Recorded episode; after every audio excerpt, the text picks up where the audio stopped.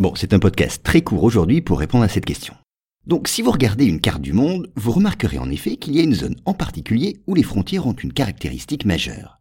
Elles sont rectilignes, droites donc. Et cette zone, c'est l'Afrique, au nord en particulier. Alors comment expliquer cette forme?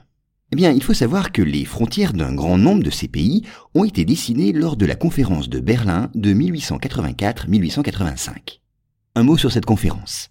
Organisée par le chancelier Bismarck, 14 puissances participent au débat. L'Allemagne, l'Autriche-Hongrie, la Belgique, le Danemark, l'Empire ottoman, l'Espagne, les États-Unis, la France, la Grande-Bretagne, l'Italie, les Pays-Bas, le Portugal et la Russie.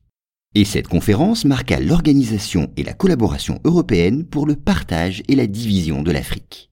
La conférence aboutit en effet à édicter les règles officielles de colonisation.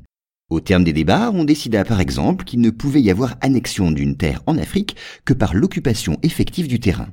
Donc, durant cette réunion, les chefs d'État des différents pays européens décident d'un commun accord de tracer des frontières dans cette partie du monde. Tracer des frontières sans tenir compte ni de la réalité du terrain, ni de la volonté des peuples sur place, ni de leur langue, leur coutume ou de leur religion. Ils tracent de grandes lignes droites sur la carte. Ce qui fera dire au Premier ministre du Royaume-Uni en 1985 nous avons entrepris de tracer sur les cartes des régions où l'homme blanc n'avait jamais mis les pieds. Nous nous sommes distribués des montagnes, des rivières et des lacs, à peine gênés par cette petite difficulté que nous ne savions jamais exactement où se trouvaient ces montagnes, ces rivières ou ces lacs.